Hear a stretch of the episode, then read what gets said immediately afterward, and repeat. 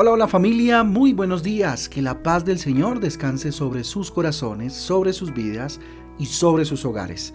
Con ustedes su pastor y servidor, Fabián Giraldo de la Iglesia Cristiana Jesucristo Transforma.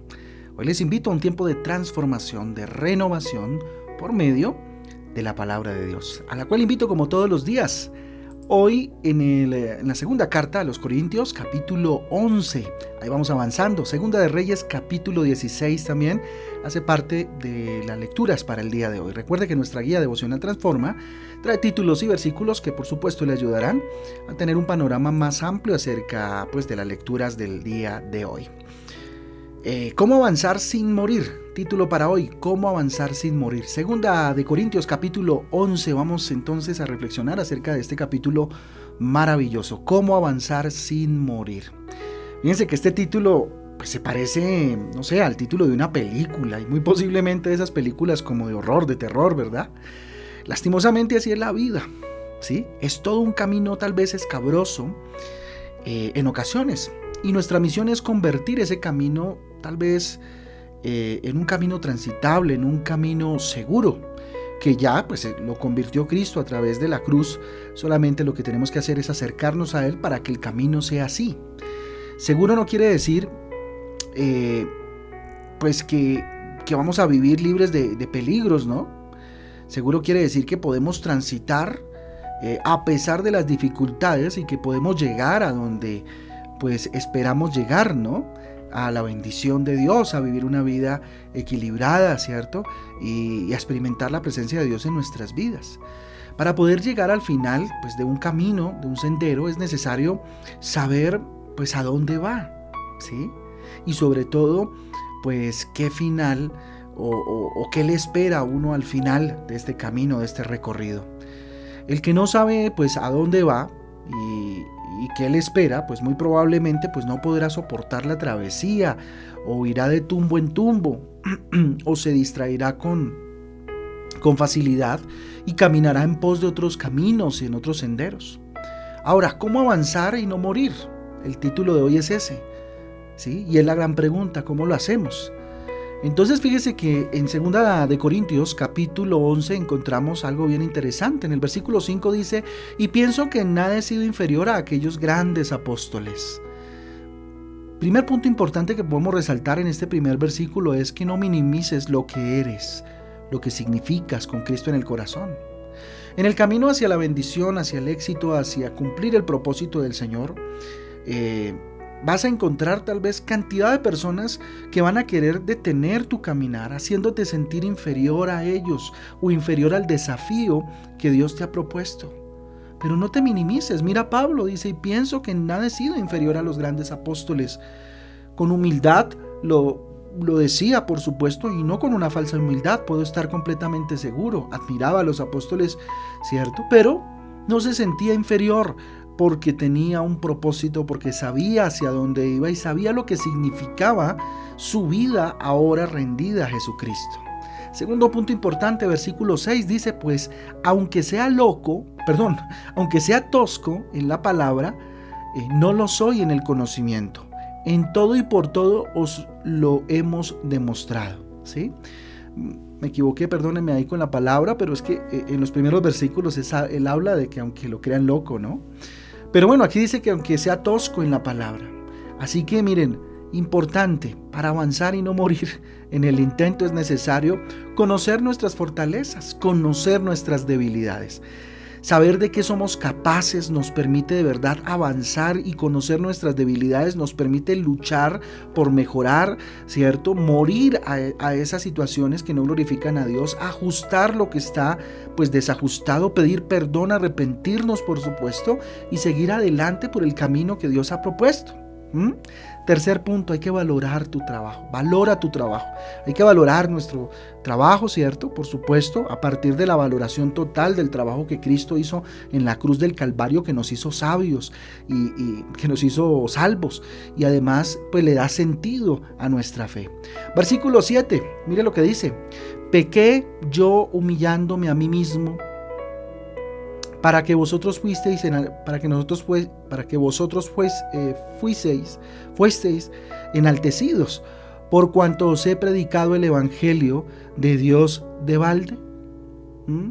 Se hace esa pregunta entonces eh, Pablo. ¿sí? Voy a volverlo a leer para que quede claro.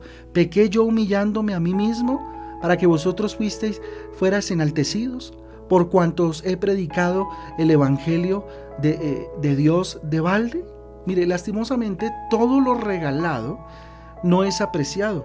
Si tú no valoras lo que haces, los demás tampoco lo harán. Por eso es necesario, para no morir en el intento, ¿cierto? Para avanzar y no morir en ese intento, eh, valorar lo que tú haces. ¿sí? Otro punto importante lo encontramos en, el versículos, en los versículos 8 y 9, que es necesario aceptar el reconocimiento por lo que haces. ¿sí? Es necesario. Mire lo que dice, he despojado a otras iglesias recibiendo salario para serviros a vosotros.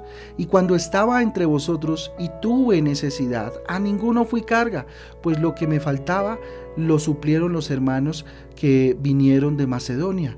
Y todo eh, me y en todo me guardé y me guardaré de seros gravoso, dice. ¿Mm? Miren lo interesante. Hay quienes aseguran, por supuesto, que Pablo no recibía salario porque pues hacía carpas para, para, mm, para la palabra, ¿cierto? Para hablar de la palabra de Dios. pero nos encontramos, fíjense aquí en esta palabra algo interesante que pues contradice de alguna manera eh, el creer que absolutamente vivía de esto. ¿sí? Dice que todo, eh, dice de hecho todo lo contrario, ¿no? que los de Macedonia se encargaban de sus necesidades. ¿sí? Entonces no se resistió eh, a ser reconocido su trabajo, a, que se reconociera su trabajo de alguna manera. Si tú te dedicas de lleno y de por vida a la ejecución de algo, ¿sí? lo más normal es que tengas que recibir algo por tu trabajo, porque de lo contrario, pues te sería imposible llevarlo a cabo. La palabra dice que todo obrero es digno de su salario, ¿sí? A veces menosprecian lo que hacemos, a veces menosprecian, ¿sí? Ese trabajo que tal vez tú has adelantado con, con pasión, con, con amor, ¿sí? Pero es necesario que en ocasiones permitamos que sea reconocido ese trabajo. Primera de Timoteo 5:18 eh, refuerza esta idea que estoy hablando. Dice, pues la escritura dice, no pondrás bozal al buey que trilla, y digno es el obrero de su salario. ¿sí? Otro punto importante es que para avanzar y no morir, hay que prepararse para los ataques. Prepárate para los ataques. Mire lo que dice el versículo 13. Porque estos son los falsos apóstoles obreros fraudulentos que se disfrazan como apóstoles de Cristo. Avanzar en el camino hacia la bendición, hacia el propósito de Dios, pues no es fácil. ¿Cierto? Es por esta razón que no todos son victoriosos, no todos viven dentro del proceso de Dios y transitan este camino, ¿sí? En el camino nos vamos a encontrar con muchas personas que no quieren dejarnos avanzar, que no les va a gustar, que van a decir, que van a hablar, que van a opinar. ¿Cierto? Pero entonces es necesario prepararnos para este tipo de ataques y recibirlos con amor, ¿cierto? Y responder con lo mismo, con amor. Mira los problemas como algo normal. Otro punto importante, no te extrañes al encontrarte con personas tal vez falsas que solo quieren dañar a los demás con dificultades y problemas que puedan eh, surgir en el camino. Versículo 15 dice, así que no es extraño, eh, perdón, así que no es extraño si también sus ministros se disfrazan como ministros de justicia cuyo fin será conforme a sus obras. En el versículo 15 encontramos esto es normal, ¿sí? A medida que, em, no sé, creamos que los problemas pues son normales y hacen parte del caminar, no nos van a sorprender, no nos van a, tomar pues como por sorpresa y nos van a tirar al piso, ¿cierto? Y tendremos más oportunidad de prepararnos para vencer. Y último punto, es necesario que te valores. Valórate a ti mismo. Versículo 22 al 24, ¿sí? Mire lo que dice. ¿Son hebreos? Yo también. ¿Son israelitas? Yo también. ¿Son descendientes de Abraham? Yo también yo. Eh, ¿Son ministros de Cristo? Como si estuviera loco hablo. yo más en trabajos más abundante, en azotes sin número, en cárceles más, en peligros de muerte muchas veces. De los judíos cinco veces he recibido 40 azotes menos uno. ¿Mm? Ahí está. Mire, es imposible que pues otros te valoren. Si tú mismo no lo haces a la luz de la palabra de Dios, teniendo cordura, ¿no? Equilibrio, no creyéndonos más, pero sí valorar lo que Dios ha hecho a través de nuestras vidas.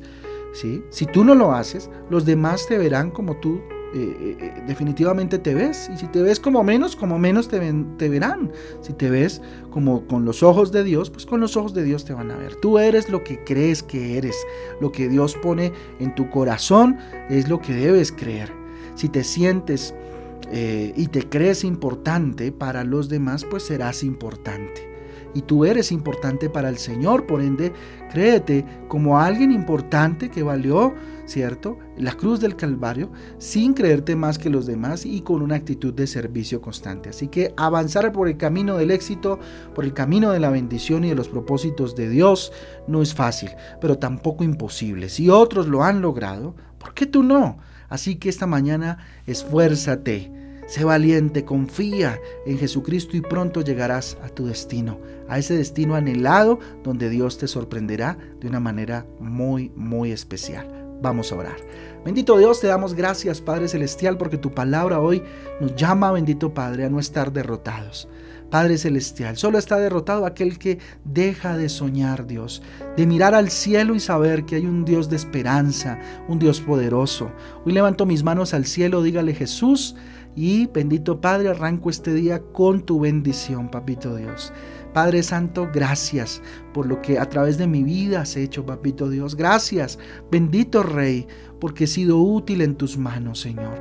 Gracias, Señor, porque Dios has hecho, Señor, que aquellas capacidades y habilidades hayan sido puestas al servicio tuyo, Dios. Hoy las pongo delante de ti.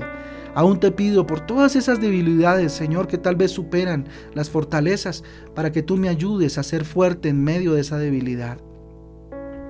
Dígale, Rey, Padre, ¿qué debo hacer, Señor? ¿En qué me pongo a trabajar? Para valorar ese trabajo, Señor, que has hecho a través de mi vida. Padre Santo, hoy decido aceptar, Dios, el reconocimiento, Dios, de lo que tú a través de mi vida has hecho, papito Dios. No para creerme más, Señor, sino para entender que tu respaldo es maravilloso, Dios. Dios, prepárame. Dios, capacítame para enfrentar todos esos ataques que muy posiblemente vendrán. Padre mío, ayúdame a mirar los problemas, los obstáculos como algo normal, como algo que hace parte de esta vida, Señor. Que no me quiten la sonrisa ni la paz que tú me diste y que tú me das todos los días, papá. Hoy decido valorarme, Señor.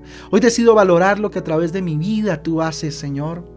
Padre Santo, ayúdame a no pecar tanto, papito Dios, para que mi vida tenga un sentido, bendito Dios, y pueda compartir de ti, aún estando callado. Padre, que la bendición del Padre tuya la del Hijo y la del Espíritu Santo sean sobre este día, Señor, el cual consagramos delante de tu presencia para tu gloria y para tu honra. Te lo pedimos en el nombre de Jesús y en el poder del Espíritu Santo de Dios. Amén y amén. Amén y amén familia, el devocional transforma. Un abrazo para todos, Dios me les guarde, Dios me les bendiga y espero que tengan un día extraordinario, extraordinario. Dios les guarde. Chao, chao.